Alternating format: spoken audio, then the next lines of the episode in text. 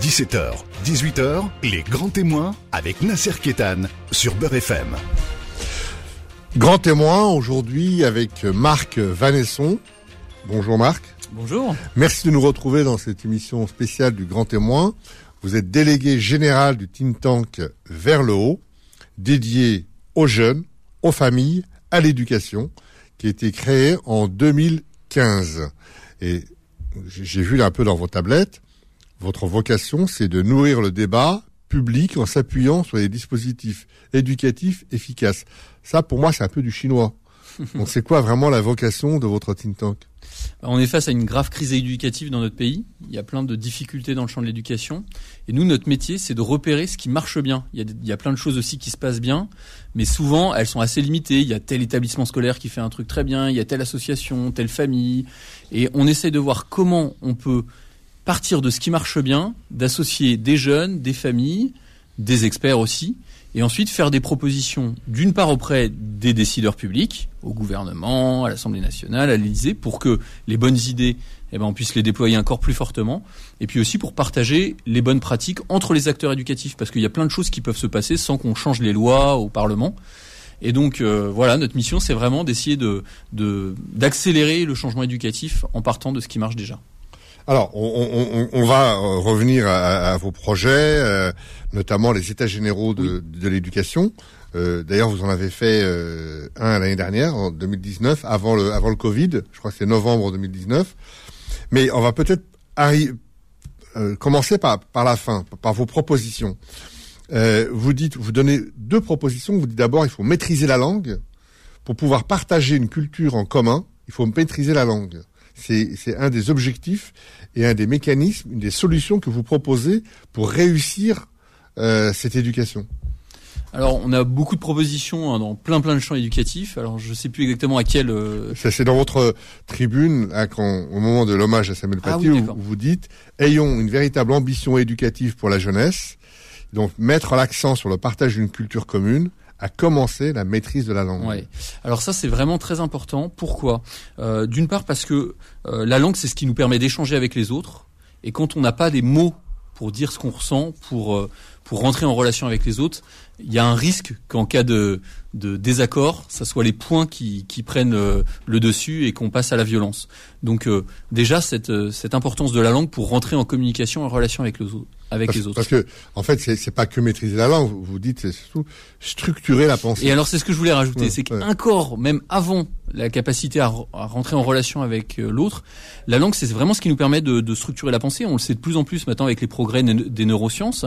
On arrive à voir que euh, comment fonctionne notre pensée On n'a pas d'abord une pensée qui existe et puis on va juste poser des mots dessus une fois qu'on sait parler.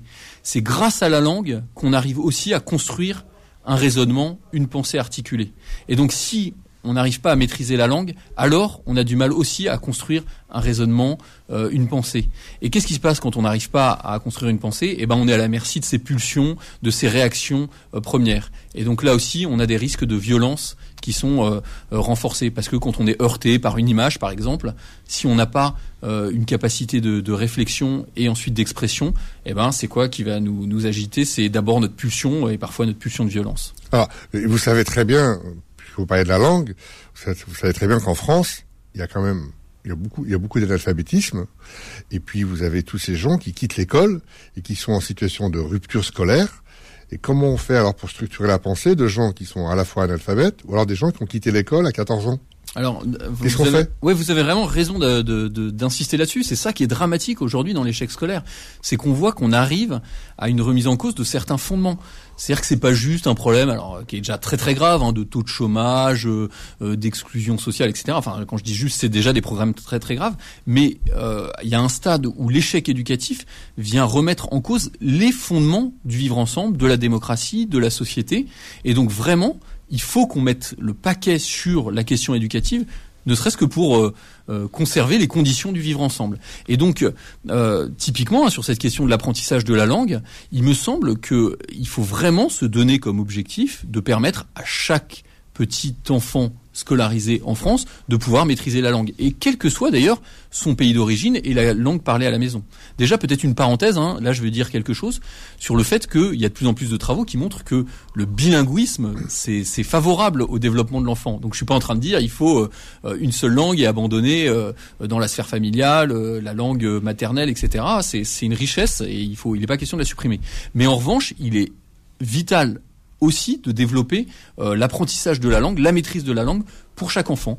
Et d'ailleurs, ça peut demander d'avoir des efforts euh, supplémentaires et des moyens supplémentaires par exemple, dans les établissements scolaires où vous avez beaucoup d'enfants euh, issus de l'immigration qui ne parlent pas la langue française à la maison, parce que c'est pas la même chose d'apprendre à maîtriser la langue quand on est dans une petite classe, dans une classe avec que, des enfants euh, français euh, issus de parents français qui parlent français à la maison, etc., que dans une classe où vous avez beaucoup d'enfants allophones qui ne parlent pas le français à la maison ou euh, qui n'ont pas euh, l'occasion de, de, parler français euh, dans leur vie personnelle. Et donc ça vaut sans doute le coup de se donner les moyens pour ces enfants d'avoir vraiment des cours de français supplémentaires, des cours de français renforcés, parce que c'est la condition de la réussite pour ces enfants et la réussite collective. Ah, alors là, là, il y a une construction pédagogique qui doit se faire, parce que dans, au niveau des, au niveau des, des, des, écoles primaires ou, des collèges, c'est que il y a un, un volant horaire qui est donné euh, à une école en général ou un collège, et ensuite il y a une répartition de ces horaires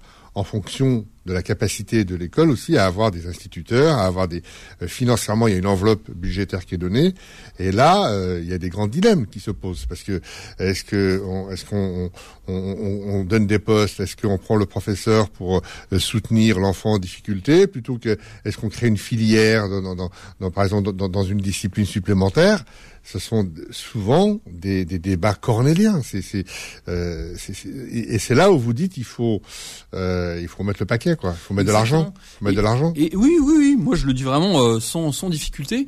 Et, et en disant ça, j'ai vraiment l'impression, si on se pose sur la question euh, financière, que je, je, je pousse des économies. C'est-à-dire qu'on sait le coût de l'échec euh, scolaire. On sait combien ça coûte. Et ça coûte beaucoup plus cher que d'investir dans les premières années sur la maîtrise de la langue. Il y avait une étude qui était sortie il y a quelques années, portée par le ministère de l'Éducation nationale, qui disait que le coût du décrochage scolaire sur toute une vie, pour un jeune qui décroche, c'est 230 000 euros. Eh bien, moi, je, pense qu'avec beaucoup moins que ça, on peut euh, éviter tous les, les, risques de décrochage scolaire et notamment la maîtrise euh, de la langue. Et alors sur la question de la répartition des moyens, c'est quand même formidable parce que Aujourd'hui, on a un système, et ce que je dis est établi hein, par, des, par des enquêtes comparatives, où malgré tous les rapports, toutes les recommandations, etc., on continue d'investir plus par élève dans les établissements, par exemple, de centre-ville que euh, dans les quartiers populaires.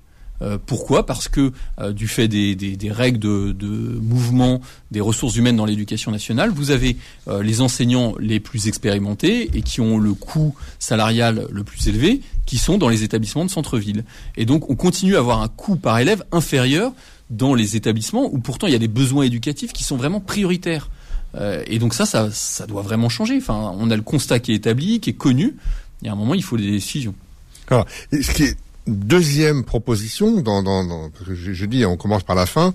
Euh, vous êtes un ardent défenseur du service civique universel et vous dites, il faut prendre des jeunes des cités ou des jeunes tout court et euh, intégrer le service civique dans le temps scolaire. Expliquez-nous, parce qu'il y a déjà l'éducation civique. Hein, avec les cours de morale, les cours d'instruction civique, etc., etc. Euh, mais intégrer le service civique dans le temps scolaire, ça, se construit comment? Alors en fait, l'idée c'est que souvent on apprend plus par l'expérience que par la théorie. C'est aussi démontré par les, neurosciences, par beaucoup d'approches. Et c'est un constat qu'on fait chacun. Souvent c'est quand on pratique quelque chose qu'on l'apprend. Et en France, on aime bien l'abstraction. Euh, ça fait partie de la noblesse euh, euh, de la vision française, donc je veux pas complètement détruire ça. Mais euh, en France, on pense qu'il faut apprendre pour faire. Or, on voit parfois, il faut aussi faire pour apprendre, et que c'est aussi efficace. Et donc, est-ce qu'on peut rentrer en plus de la logique des, cours, par exemple, de, de, l'éducation euh, morale et civique, qui sont importants, dans la pratique? Et comment est-ce qu'on aide euh, des, des, jeunes Français à expérimenter ce que c'est que la République et le service à la collectivité? Et pas être que dans les grands principes, mais avoir des temps euh, sur le temps scolaire de ah, ça serait quoi? Ça serait en pratique. Comme, comme on a, par exemple... Euh, sport ou comme on a musique on aurait service civique à côté ou ça serait voilà des temps le, montage se ferait comment? Alors ça pourrait être soit vraiment sur le sur le temps scolaire euh, dédié soit en intégrant des engagements qui sont pris à côté de l'école mais en les intégrant dans l'évaluation euh, d'un élève pour dire ça fait partie euh, des compétences que développe un élève euh, qui a vocation à devenir un citoyen. Et par exemple, euh, des élèves qui, ensemble, réfléchissent sur comment est-ce qu'on va travailler sur la question de l'environnement dans notre ville et pas de le faire uniquement de façon théorique, mais dire bah euh, on va s'engager sur un service pour euh, je sais pas euh, nettoyer un parc à côté de l'école qui est dans un état déplorable et se, mettre avec les les services de la collectivité locale et mobiliser toute la classe et les rendre responsables et valoriser cet engagement des jeunes. Le but c'est de montrer que en donnant des responsabilités à un jeune, on le fait grandir. et c'est particulièrement vrai pour des jeunes en difficulté. Parfois, on se dit, on va confier des responsabilités à un jeune en qui on peut faire confiance. À lui, il est bien, on va lui faire confiance, on va lui confier des responsabilités. Or, euh, l'expérience montre que quand on confie des responsabilités à des jeunes qui sont en difficulté, alors on les fait grandir et on les rend conscients de l'appartenance à une communauté, à la République, à la nation. Alors, ça, ça, voudrait, ça, voudrait, dire que, par exemple, on fait comme pour les stages de troisième, par exemple, on déciderait qu'il y a une semaine euh, par collège par an de service civique, mais ça supposerait qu'il y ait un encadrement euh, draconien, c'est-à-dire on sait très bien les, les, services civiques à quoi on peut les employer. On peut les employer aux aides aux personnes âgées, aux aides aux, handicapés, euh, à la défense de l'environnement, à l'hygiène, à, à, débarrasser, etc. Donc, mais il faudrait un encadrement draconien, comme ce sont des enfants. Oui, complètement. Il faudra un, encadrement et ce serait évidemment à construire avec les avec les enseignants. Hein. Mais il y a déjà des bribes de, ces de ces éléments dans beaucoup de, classes qui portent des projets. Euh, J'étais tout à l'heure euh, en échangeant avec une association qui s'appelle Enactus, par exemple, qui aide vraiment précisément hein, les, classes à construire comme ça des projets au service euh, de l'intérêt général et à construire le projet d'un point de vue théorique, euh, est-ce que ça peut marcher, comment on s'y prend, etc. Et ensuite à passer à l'action. Et dans l'encadrement, il y a évidemment euh, des enseignants, mais on peut aussi recourir à des bénévoles du, du, secteur associatif, et pourquoi pas aussi à des à des cadres ou à des salariés d'entreprise qui peuvent être détachés un temps donné pour accompagner ce, ce, ce type d'initiative. En fait, ce qu'on plaide, enfin ce pourquoi on plaide au sein de Verlo, c'est pour une mobilisation générale sur les questions éducatives. Montrer que l'éducation, c'est pas que l'affaire des parents ou l'affaire de l'école. Alors vous nous expliquez ça dans un instant. Mm. On se retrouve euh, tout de suite. Les grands témoins revient dans un instant. Beurre FM, 17h, 18h, les grands témoins avec Nasser Kétan. Toujours avec euh, Marc Vanesson, délégué général du think tank Vers le haut, dédié aux jeunes, aux familles et à l'éducation. Alors, euh, avant d'arriver aux états généraux de, l'éducation et de rentrer dans le vif du sujet de vos propositions, dont on a vu, on, en a égrené deux déjà, euh, vous dites Personne ne peut répondre seul aux grands défis éducatifs. Et vous dites encore, il est temps de sortir des carcans idéologiques. Alors c'est quoi les carcans idéologiques? Il est temps de sortir des blocages. C'est quoi les blocages? Alors en fait, on a quand même tendance en France à croire qu'il y a un modèle éducatif pur et parfait qui doit s'appliquer partout et qui va apporter la réponse parfaite. Et on aime bien se débattre là-dessus. Par exemple, je donne un exemple. Euh, la question du retour aux fondamentaux. C'est quelque chose qui est souvent évoqué. Il faut un retour aux fondamentaux. Comme si ça voulait dire quelque chose ou que ça voulait dire la même chose, quel que soit l'âge de l'enfant, son niveau. Les fondamentaux, c'est quoi? C'est la blouse rose, la blouse bah, bleue. Justement. Euh, c'est le salut militaire. Eh ben, on sait pas trop ce que ça veut dire. mais on entend parfois, hein, vous, vous entendez comme moi, des débats pendant une heure à la télévision ou au Parlement sur. Quand on dit fondamentaux, euh, il y a une petite voix qui résonne, ça veut dire autorité. Bah, souvent, hein, en écho, c'est ça qu'on a, voilà, hmm. on, entend un peu ça. Non, mais pourquoi pas Mais justement, souvent, c'est pas très clair. Et donc, on aime bien les grands débats théoriques, et donc on se bat là-dessus. Et finalement, on passe plus de temps. Autorité, c'est vérité. Hein. C'est le, mot autorité, c'est vérité. Oui, qui sont pas des, qui sont pas des gros mots. Hein, je veux dire, dans, le, champ éducatif, il faut aussi, euh, il faut aussi de l'autorité. Mais on aime bien justement débattre sur des concepts et euh, on oublie euh, un peu la, la réalité du terrain, la diversité des situations, et donc là, notamment, on oublie de faire confiance aux acteurs de terrain. Bien souvent, je prends un exemple là sur cette question du protocole sanitaire sur sur face au Covid 19 on est quand même dans un système où on a l'impression que tout doit être décidé depuis la rue de Grenelle à Paris, euh, comme si euh, le ministre allait savoir mieux que euh, les chefs d'établissement, les enseignants, quelles sont les dispositions à avoir dans les classes, en demi-groupe, etc. Alors évidemment, il faut des consignes nationales, mais est-ce qu'on pourrait pas faire davantage confiance aux, aux, équipes éducatives sur le terrain pour s'adapter aux réalités, aux, jeunes dont elles ont la charge, pour les aider à progresser, à grandir, à déployer leurs talents en fonction des réalités? Et ça, euh, c'est un des travers du, débat éducatif français, c'est que souvent, un, il est très euh, théorique, conceptuel, et deux, il porte beaucoup sur l'école. C'est-à-dire que euh, et c'est aussi à l'honneur de la France d'avoir beaucoup misé sur l'école, sur l'école républicaine comme un facteur de d'unité nationale et, c'est très bien, mais on en vient parfois à croire que tout doit se régler à l'école. Et par exemple, en France, dans le débat public, quand on dit éducation, on entend souvent éducation nationale et donc école. Et finalement, face à l'ampleur de la crise éducative, il faut une mobilisation générale. Et ça peut pas être uniquement euh, l'école ou uniquement les familles. Et souvent, d'ailleurs, quand on parle du rôle de l'école et des familles, c'est plutôt pour les accuser. On dit, euh, voilà, c'est la faute des familles ou c'est la faute de l'école. Alors qu'en fait, il faut une alliance éducative. Il faut que chacun joue sa partition. Moi, j'aime beaucoup ce mot parce que vous, vous employez ce mot alliance éducative, et dans cette alliance, euh, vous insistez beaucoup sur les parents. Complètement. Sur les familles. Mais ça, c'est le point de départ. Et, c'est vrai que le système éducatif français, hein, historiquement, mais ça remonte à, très très loin, s'est construit un peu avec l'idée que les familles, c'était le lieu du déterminisme, euh, le lieu où se créent les inégalités, voire, euh, euh, si on remonte à la Révolution française, le lieu de, l'obscurantisme, etc. Et, une transmission atavique des des, des, des, professions, des comportements et des, et des, destins. Exactement. et donc du coup, on a perçu l'école comme le lieu où allait se créer un individu émancipé, libre, etc. Euh, je rejette pas tout ça. Hein. Il y a des choses très intéressantes dans, une approche de ce type. Hein. Effectivement, l'école comme facteur de, euh, d'égalité des chances, etc. N'empêche que si on fait contre les familles ou sans les familles, on sait que c'est beaucoup moins efficace. On le voit. On sait que euh, à niveau social comparable, il y a des parcours de réussite très différents selon que les familles sont engagées, participent à la scolarité ou non. Et d'ailleurs, ça c'est un point qui est très important pour euh, pour vos éditeurs. La question c'est pas est-ce que les parents ont les compétences euh, en termes de savoir pour suivre les devoirs de leurs euh, élèves au collège, au lycée ou même à l'école primaire? Souvent, ce qui est clé, c'est l'intérêt pour le sujet. Et vous pouvez très bien ne pas maîtriser pour le coup très bien la langue, ne pas savoir lire, ne pas avoir fait d'études, et être extrêmement engagé sur l'importance que vous manifestez pour euh, la réussite de votre enfant.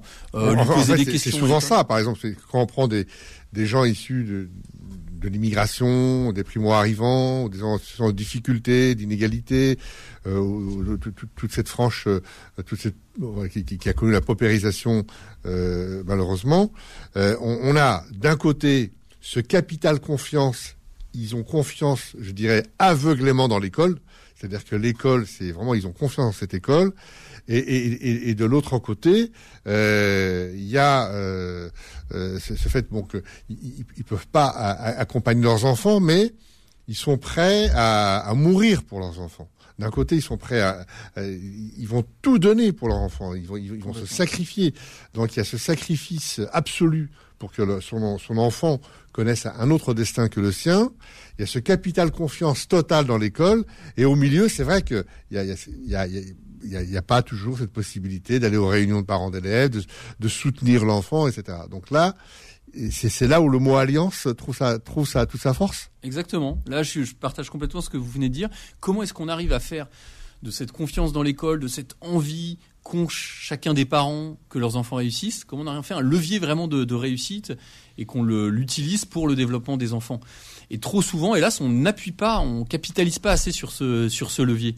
Et c'est c'est c'est un, gros travail hein, pour l'école en termes, par exemple, de formation. Les enseignants sont pas sont pas beaucoup formés à cette à, cette question de la relation avec les familles, notamment avec des familles, par exemple, qui euh, euh, n'ont pas fait d'études, ne sont pas à l'aise avec l'école, ou alors qui sont passés par l'école et qui en gardent un mauvais souvenir parce ça s'est pas bien passé à l'école et que pour eux c'est un lieu de l'échec.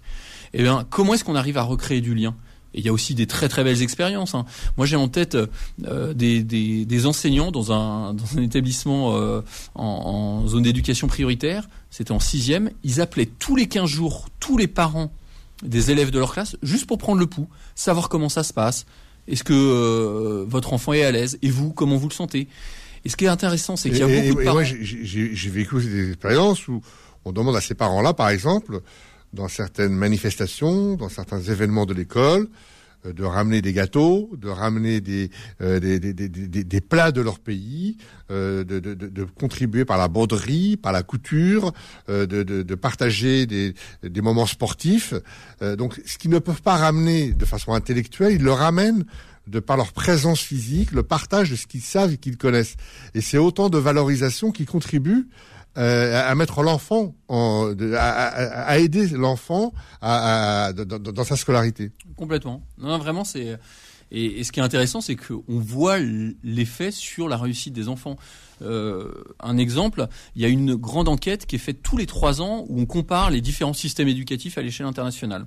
Euh, c'est la fameuse enquête PISA, vous avez déjà dû en entendre parler. Et donc, euh, c'est une enquête qui porte sur le niveau à 15 ans des élèves. Et il y a un volet de l'enquête qui porte sur ce que font les parents, quelles sont leurs pratiques éducatives. Malheureusement, la France ne souscrit pas à, ce volet de l'enquête. Et ça, c'est une demande qu'on porte. C'est, il faudrait que la France le fasse parce que ça permet de voir quelles sont les pratiques éducatives qui sont liées à des bons résultats des élèves. Et quelles sont les deux pratiques parentales qui sont le plus liées à une bonne maîtrise de la langue à 15 ans? C'est le fait de lire des histoires à ses enfants euh, quand ils sont à l'école maternelle euh, et, primaire. Donc ça, c'est un, élément important, même dans la langue euh, maternelle, euh, le, cas échéant. Mais voilà, les, leur lire des histoires, leur raconter des histoires. Et deux, autre élément très fort, les interroger sur comment ça se passe à l'école. Les interroger sur l'école. Pas forcément les aider à faire leurs devoirs ou les emmener au, au musée ou à la bibliothèque, même si c'est très bien. Mais le simple fait pour des parents, et notamment, je vais vous dire, pour des pères avec leurs garçons, de leur demander alors à l'école comment ça se passe, de montrer un intérêt pour l'école, même si on n'est pas diplômé, même si on n'a pas eu des grands diplômes, etc. Et eh ben ça, ça compte pour la réussite de l'enfant. C'est assez réjouissant de se dire ça. Absolument. On se retrouve dans un instant. Les grands témoins revient dans un instant. Beurre FM, 17h, 18h, les grands témoins avec Nasser Kétan. Marc Vanesson, délégué général du think tank vers le haut. Alors Marc, euh, vous êtes euh, en, pleine effervescence, en pleine ébullition, vous préparez des états généraux de l'éducation. Alors bien sûr, ça va être Covid oblige en distanciel. Alors euh, non, on arrive à, à, faire un peu passer entre les euh, entre les gouttes des contraintes sanitaires, euh, entre les confinements. Ah, bravo. Alors, les États généraux d'éducation, c'est quoi? C'est quand? C'est comment? Alors, c'est quoi? C'est une grande démarche citoyenne pour montrer que l'éducation, c'est pas que l'affaire des experts ou des professionnels de l'éducation, que tout le monde a son mot à dire sur l'éducation. Donc, ça a été lancé le début de la démarche en novembre 2019 et maintenant c'est en déploiement dans les territoires. C'est-à-dire qu'il y a des réunions où on associe des représentants des jeunes, des parents, des enseignants, des acteurs éducatifs, des entreprises, des syndicats, des collectivités locales, de l'État, pour se dire sur un problème, est-ce qu'on arrive à trouver des solutions partagées? Est-ce qu'on est, d'accord pour s'entendre sur des, des, des, solutions concrètes pour faire bouger les lignes dans le champ éducatif. Et donc ça, cette démarche, elle a lieu donc depuis novembre 2019 et elle va se finir le 12 juin 2021 où on va présenter le fruit de tout ce travail. Et la prochaine étape, alors on espère qu'elle va pouvoir se tenir physiquement, elle aura lieu à Saint-Denis le 27 janvier prochain, euh, à la maison des, associations, avec euh, une journée de co-construction sur les propositions et une soirée publique où on va valoriser plein d'actions éducatives sur le terrain qui marchent, qui portent des fruits et voir ensemble comment les, porter plus loin. Et puis il y a aussi une plateforme pour vos... Alors ces co-constructions, c'est vous insistez particulièrement sur ce que vous appelez le rôle clé des parents, sur le rôle des entreprises, en quoi, en quoi une entreprise euh, est intéressée par l'éducation. Et puis, euh, donc, c'est là qu'intervient votre votre théorie, enfin votre pratique sur l'alliance éducative. Alors, le rôle clé des parents et le rôle des entreprises. Euh, en quoi une, une entreprise a un intérêt dans l'éducation? Euh, alors justement, ça, ça fait partie des sujets sur lesquels on a beaucoup travaillé. Euh, en France, il y a eu une mauvaise répartition des rôles entre le monde de l'éducation et le monde de l'entreprise. D'une certaine façon, l'État et la puissance publique a revendiqué une forme de monopole sur l'éducation en disant c'est notre affaire, et ça a arrangé pas mal d'entreprises qui se sont dit ok super, nous on va se concentrer sur notre cœur de métier, et puis on va euh, se enfin, demander au système éducatif de nous fournir des salariés prêts à emploi. Et donc, on va avoir demandé d'avoir des jeunes diplômés qui correspondent exactement à mon besoin. Et en fait, ça marche pas. On a un taux de chômage, euh, notamment chez les jeunes, qui est très très fort, et dans le même temps des entreprises qui nous disent on n'arrive pas à recruter sur beaucoup de métiers euh, en tension. Donc nous, ce qu'on ce qu'on ce qu'on promeut, c'est vraiment l'idée d'une complémentarité, pas d'une confusion des rôles. Et d'ailleurs, on rappelle bien que la seule finalité de l'éducation, c'est pas seulement l'insertion professionnelle, mais c'est quand même important. Et donc, comment est-ce que l'entreprise s'engage davantage dans le champ éducatif, dans la formation initiale de, des jeunes, sur la formation professionnelle, par exemple Alors, c'est en train de bouger, mais par exemple sur l'apprentissage, on a beaucoup beaucoup de retard par rapport à beaucoup de pays où les entreprises ont intégré cette responsabilité éducative. C'est un terme qu'on utilise nous, la responsabilité éducative des entreprises, et elles assument, et c'est un investissement pour elles, de s'engager dans la formation des jeunes pour après faciliter leur accès à l'emploi, et c'est aussi leur intérêt. Donc il y a tout un, un, nombre de sujets comme ça sur lesquels l'entreprise doit se réengager dans le champ éducatif. Et parfois d'ailleurs, ça revient à dire que l'école, elle, a peut-être moins à se soucier directement de former à un métier extrêmement précis, extrêmement pointu, qui sera peut-être dépassé dans quelques années avec l'évolution des, euh, des métiers, l'automatisation, etc. Et, d'ailleurs, de plus en plus de chefs d'entreprise disent, nous, ce qu'on attend de l'école, finalement, c'est aussi qu'elle donne une colonne vertébrale aux jeunes, de la culture générale, une capacité d'adaptation, et pas forcément euh, juste une formation ultra précise sur un métier qui existera peut-être plus bientôt. Alors, ces états généraux que vous prévoyez, normalement, devraient déboucher ce que, sur une charte, ça? Et une charte dans, dans laquelle vous, avez, enfin, vous développez sept points euh, prioritaire Alors en fait, euh, j'ai oublié de parler d'un point sur cette démarche citoyenne. On a besoin de vos éditeurs, notamment parce que le but, c'est vraiment de montrer qu'il y a une mobilisation de la société civile sur ces sujets.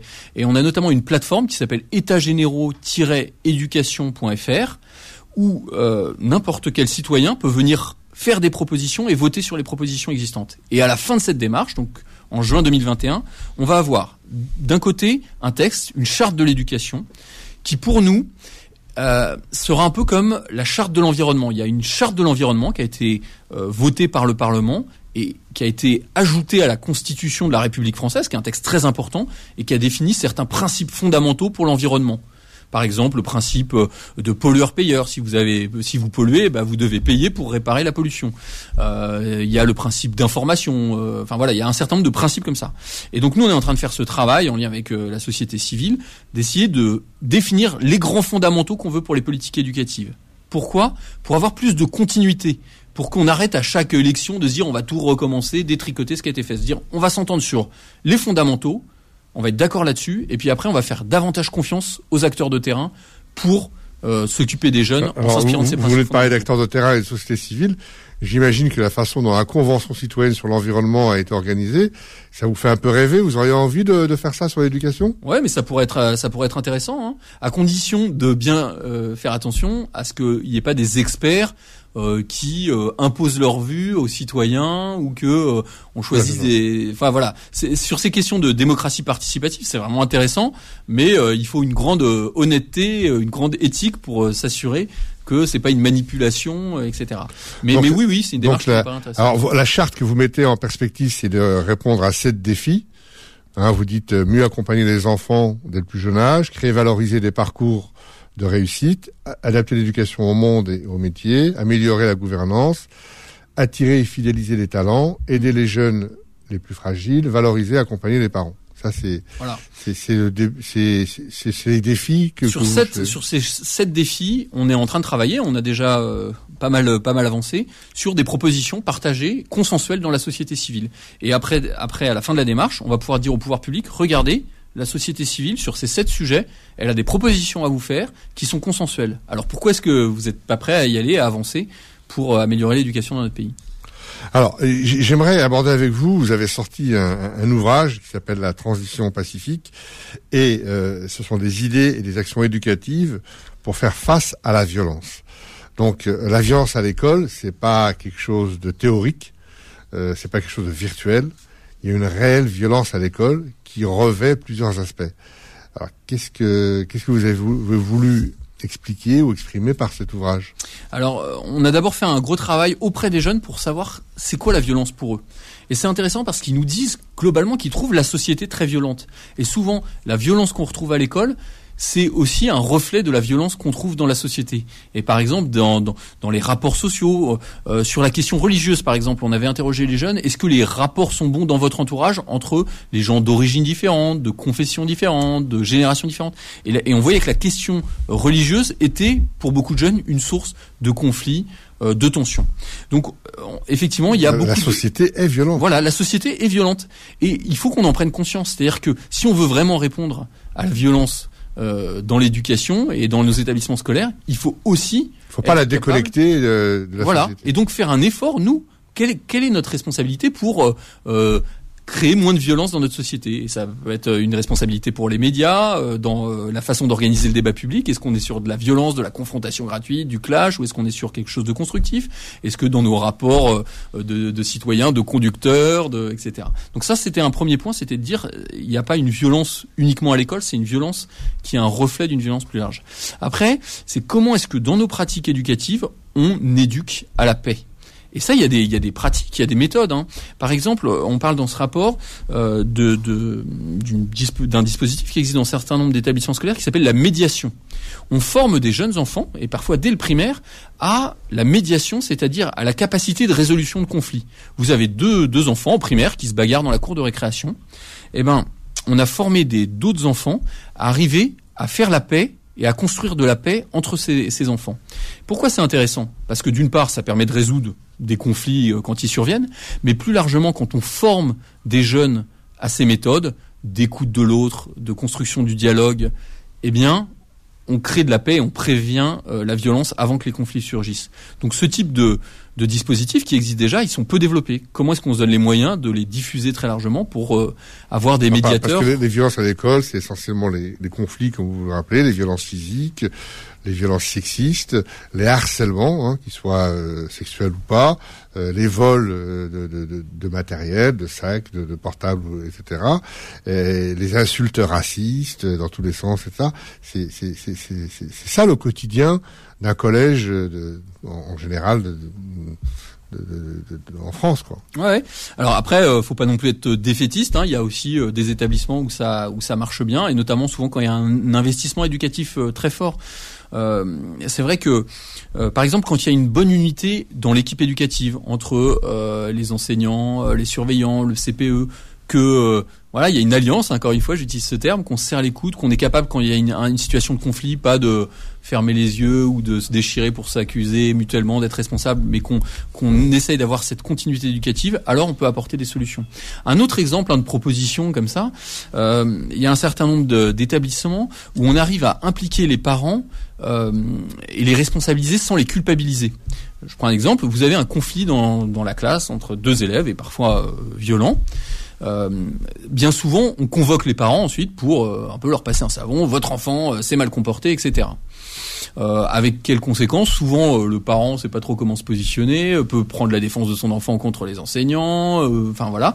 Et il y a un certain nombre d'établissements où l'équipe éducative appelle les parents pour voir avec les parents comment on va sanctionner le jeune. Et c'est les parents qui, par exemple, annoncent la sanction aux jeunes euh, avec le soutien de l'équipe éducative. Et il y a une alliance du coup qui se crée euh, entre les parents, les éducateurs, et ça c'est important pour un pour un jeune, pour un enfant. Quand il voit cet alignement entre les adultes, alors il comprend beaucoup mieux et il se rend compte que euh, la violence n'est peut-être pas la solution. Euh, Marc on arrive à la fin de cette émission. Vous êtes un think tank. Euh, quel rapport vous avez avec les syndicats euh, d'enseignants, avec les associations de parents d'élèves? Euh, Vous êtes quoi? Vous êtes un intrus? Vous êtes un aiguillon? Euh, Vous êtes, vous travaillez quelle, est, quelle, est, votre place dans cet environnement éducatif? Nous, on est vraiment, j'allais dire, c'est notre nom. D'ailleurs vers le haut. On essaye d'être en lien avec les acteurs de terrain pour faire remonter les bonnes pratiques. Donc on est vraiment au service de ces acteurs et donc on est toujours. Mais eux, ils vous disent qu'eux, ils essayent de faire ce travail-là aussi. Bah, chacun dans leur domaine, c'est-à-dire que bah, typiquement les, les syndicats d'enseignants, leur leur métier, et c'est pas du tout un reproche, ni rien, etc., c'est de défendre les intérêts euh, des enseignants en tant qu'enseignants. Peut-être que peut-être euh, que votre originalité, c'est c'est cette alliance éducative, c'est peut-être ça votre votre plus? Nous, on n'a vraiment pas de parti pris sur un sujet. Quand on travaille sur un sujet, et on lance des appels à contribution, on dit qui a des bonnes idées là-dessus Qu'est-ce qui existe déjà? Et on fait la synthèse de tout ça en montrant d'ailleurs bien souvent qu'il n'y a pas une seule réponse. C'est la diversité des, réponses qui est intéressante et la capacité de s'adapter aux, réalités du terrain. Marc Vanesson, on aura compris que vous êtes contre les cloisonnements existants, hein, qui, forment des oppositions, et que au lieu de voir les choses de façon verticale, vous les voyez plutôt de façon horizontale. En, tout cas, on, vous suivra pour les états généraux, et puis vous reviendrez très très souvent pour nous tenir au courant un petit peu de, de l'évolution du think tank. Merci mille fois d'être venu dans cette émission. Merci à vous pour votre accueil. Merci, au revoir. Retrouvez les grands témoins tous les dimanches de 17h à 18h et en podcast sur beurrefm.net et l'appli Beurrefm.